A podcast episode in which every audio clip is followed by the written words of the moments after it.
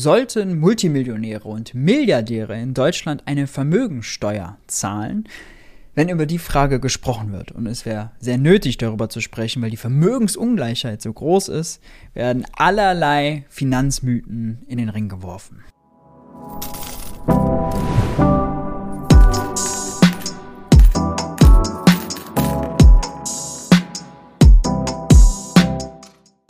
Hi und herzlich willkommen bei Geld für die Welt. Ich bin Maurice und auf diesem Kanal dreht sich alles um die Frage, wie geht progressive Wirtschaftspolitik?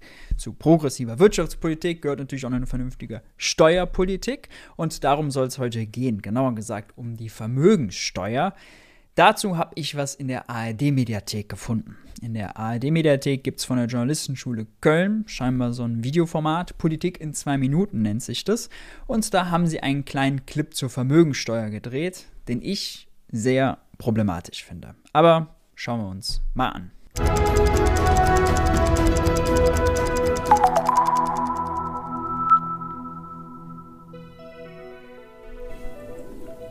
So viel Geld haben die reichsten Menschen in Deutschland und so viel der Rest. Die Vermögensverteilung in Deutschland ist laut Ökonominnen sehr ungleich. Sie ist sogar noch ungleicher als das, was da jetzt dargestellt wird. Richtig ist, die reichsten 10% besitzen zwei Drittel des Nettovermögens. Nettovermögen ist anders hier als dargestellt. Hier ist das Vermögen dargestellt. Nettovermögen ist alle Vermögen abzüglich Schulden. Ja. Dann muss man immer noch weiter reinzoomen, denn das Vermögen, Nettovermögen konzentriert sich in der Spitze noch viel krasser. 10% besitzen zwei Drittel, die reichsten 1% besitzen ein Drittel und die reichsten 0,1% besitzen ein Sechstel, also 16, noch was Prozent. Heißt, das Vermögen ist viel, viel konzentrierter als hier dargestellt. Absurd konzentriert auch. Also es ist kein Wunder, dass, wenn man die Leute fragt, äh, dass sie sich darüber aufregen, dass das Vermögen so ungleich verteilt ist. Und das Vermögen ist noch viel ungleicher verteilt, als das Einkommen verteilt ist. Und auch in der Besteuerung von Vermögen liegt Deutschland im internationalen Vergleich hinten. Doch was wäre. Wie Marcel Fratscher so gerne sagt, Präsident vom Deutschen Institut für Wirtschaftsforschung, in kaum einem anderen Land wird Arbeit so hoch besteuert wie in Deutschland und Vermögen so niedrig besteuert wie in Deutschland. Das ist ein Problem, das sollte man umdrehen. Ein Weg, das zu lösen. Viele fordern schon seit Jahren eine stärkere Besteuerung von Vermögen. Kurz gesagt, eine Vermögenssteuer. Dabei. Viele muss man jetzt sagen, selbst wenn es nach ARD Deutschland trennt, 2019 erinnere ich mich an der Umfrage, da waren es irgendwie 65, 70 Prozent der Leute, die dafür waren äh, selbst wenn es in der Bevölkerung grundsätzlich beliebt ist erstmal, äh, traut man es ja scheinbar nicht den Parteien zu, die es auch in ihrem Wahlprogramm haben. Und, also im Bundestag, ist die Vermögenssteuer kein Thema, wenn die Linke es nicht gerade thematisiert. Ja, AfD, FDP und Union sind natürlich konsequent dagegen, Grüne und SPD auch dafür, aber eine Scholz geführte SPD, nichts läge eher ferner als eine Vermögensteuer. Ja, sind wir mal realistisch nicht etwa nur das monatliche Einkommen besteuert werden, sondern wirklich das gesamte Vermögen. Das heißt Immobilien, Autos, Aktien und sogar der vererbte Schmuck von Oma. Bis Es kommt eben drauf an. Ich würde zum Beispiel sagen, lass Omis Schmuck da raus, lass auch den normalen Hausrat PKW da raus. Ähm, möglichst hohe Freigrenzen und möglichst auf das konzentrieren, was einfach feststellbar ist. Ja, Betriebsvermögen, großes Immobilienvermögen, äh, Geldvermögen natürlich, das ist am einfachsten feststellbar ähm, oder zu erheben, ja, was sozusagen der Verkehrswert davon ist. Aber eben extrem hohe Freigrenzen. Üblicherweise wird eine Million oder zwei Millionen gemacht. Ich würde eher fünf oder zehn Millionen sagen, damit man eben nicht das hat, dass Omi, Omi denkt, ah, ihr Haus, was sie irgendwann vererbt würde, oder ihr Haus würde besteuert werden, ja. Ähm, oder ein Papiermillionär äh, in der Münchner Innenstadt, der so gerade über diese äh, Grenze kommt. Nee, also kleine Millionäre, würde ich sagen, sind nicht das Problem. Die Multimillionäre, die Milliardäre, die Superreichen, da muss man ran. Das Vermögen konzentriert sich eben auch genau da sehr stark und deswegen ruhig symbolisch hohe Freigrenzen, 5 Millionen, 10 Millionen, was auch immer. Bernie Sanders in den USA macht es außerdem genauso. Der macht extrem hohe Freigrenzen und äh, schlägt dann eben ein bisschen höhere Steuersätze vor. Das finde ich grundsätzlich politisch auch besser.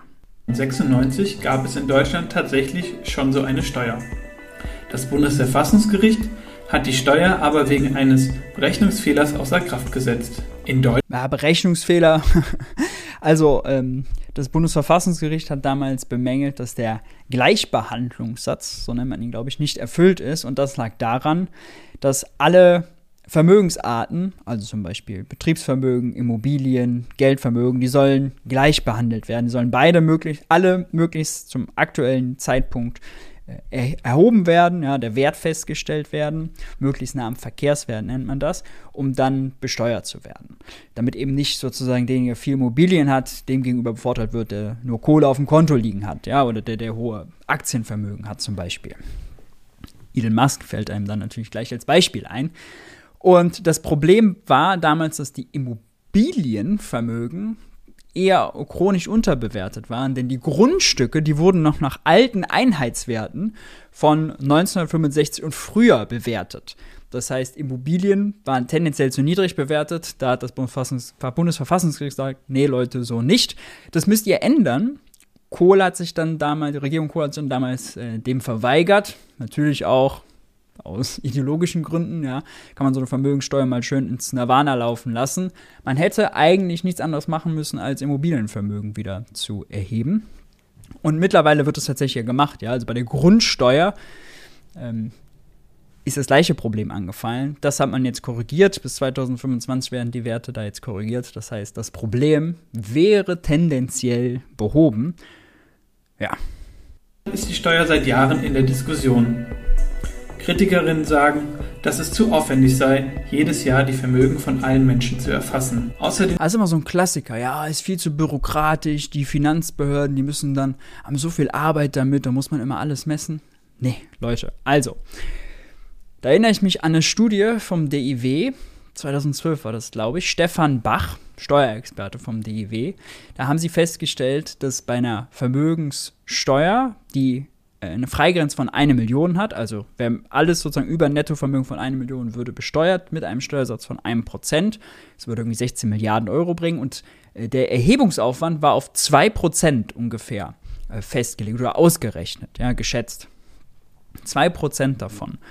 Ähm, das sind dann jedes Jahr, äh, kurz überschlägt, äh, durch 30 Millionen oder so.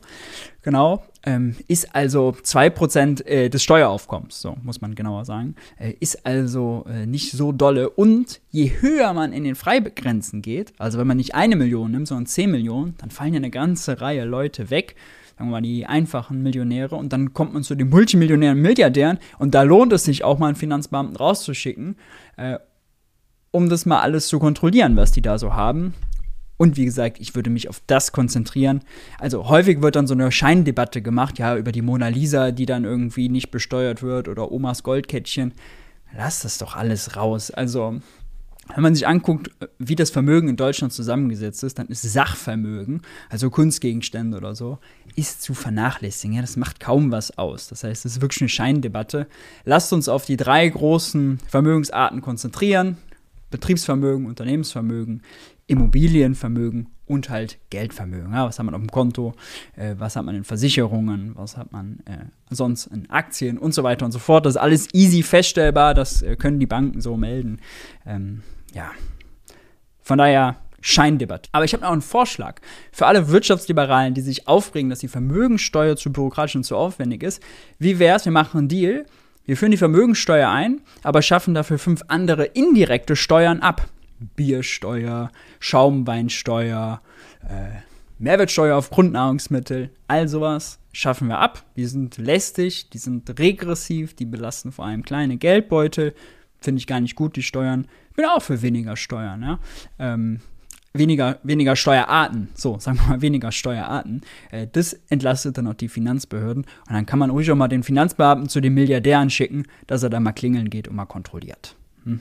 Einmal im Jahr. Das lohnt sich dann auch. Ist auch nur gerecht. Wettbewerbsnachteile erfahren könnten, weil sie die Steuer aus der Substanz bezahlen müssten. Andere auch so ein Klassiker, oh, Klassiker, oh, die armen Unternehmen. Auch da würde ich sagen, hohe Freigrenzen für Betriebsvermögen. Und hier wurde jetzt gesagt, weil die sie die Steuer aus der Substanz bezahlen müssen. Also es kommt darauf an, wie hoch die Vermögensteuer ist. man macht natürlich, äh, die Unternehmen machen ja auch äh, Rendite. Die, Ante die Unternehmensbesitzer verdienen mit dem Vermögen, was sie da haben, mehr Geld. Äh, Dividenden zum Beispiel, ja. Ähm, und deswegen, also immer dieses Substanzargument, erstmal wird ja mit dem Vermögen auch Rendite erzielt. Und diese Rendite steht dann erstmal der wir, steuerlichen Last durch die Vermögensteuer gegenüber. Das muss man gegeneinander sehen. Nicht einfach, oh, die arme äh, Substanz und die tollen Unternehmen und die gehen dann alle. Alles Quatsch, alles überzogen. Kommt aber natürlich mal aufs Steuerdesign an. 50% Vermögensteuer, da braucht man nicht überreden. Das wäre Quatsch. Da wäre die Belastung viel zu hoch. Also, man muss eben vernünftig ausgestalten. Und da helfen vor allem hohe Freigrenzen und zum Beispiel ein progressiver Unternehmenssteuer, äh, progressiver Vermögenssteuersatz. Klein anfangen, immer größer werden. Ähm, ja, vor, alternativ den Spitzensteuersatz zu erhöhen oder Erbschaften stärker zu besteuern. So könnte die Vermögensverteilung in Deutschland wieder gerechter werden. Erbschaftssteuer auch gut. Das Problem nur bei der Erbschaftssteuer ist, das wird ja immer dann fällt immer nur mit jeder Generation an. Das heißt, diese Vermögensungleichheit, die wir haben, kann man gar nicht schnell damit korrigieren. Das ist das Grundproblem. Zum Schluss ein kurzer Parteiencheck.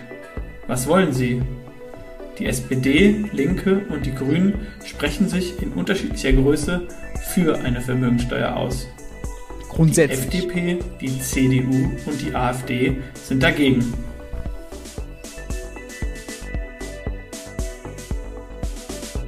Was sagt ihr zu der Diskussion? Würdet ihr euch eine stärkere Besteuerung von Reichen wünschen?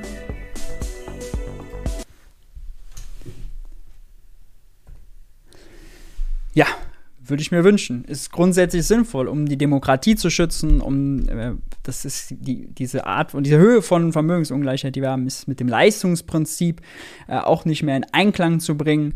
Äh, die Leute äh, sind davon abgenervt, dass es die Reichen sind viel zu reich und die Armen sind zu arm. Da muss man was dran ändern. Aber wie ihr wisst, wer häufiger schon Videos auf diesem Kanal gesehen hat, der wird wissen, dass ich nicht die Meinung vertrete, dass es dass wir Robin Hood spielen müssen, erst das Geld der Reichen nehmen, es dann den Armen zu geben. Nein, ein Staat hat sein eigenes Geld. Geld wächst nicht auf reichen Menschen, sondern auf der Excel-Tabelle der Zentralbank. Das heißt, Armut abschaffen, Klima, uns, äh, in Klimaschutz investieren, in äh, erstklassige öffentliche Infrastruktur investieren, vom öffentlichen Schulbad bis zur Straße, über den Bus, in die Bibliothek, Jugendzentren, was auch immer, Sportplätze, können wir uns alles jetzt schon leisten. Da brauchen wir nicht das Geld der Multimillionäre und Milliardäre dafür. Das ist, glaube ich, auch ein gutes Schlusswort. Wenn euch das Video gefallen hat, freue ich mich, wenn ihr ein Like und ein Abo dalasst. Gerne auch die Glocke aktivieren, um kein Video mehr zu verpassen. Wenn ihr den Kanal unterstützen wollt, könnt ihr das äh, gerne machen. Das freut mich sehr. Und zwar über Steady, PayPal oder ein Bezahlabo beim Geld für die Welt Newsletter. Findet ihr alles unten in der Videobeschreibung. In diesem Sinne, ich hoffe, wir sehen uns beim nächsten Video und ihr haltet bis dahin die Ohren steif.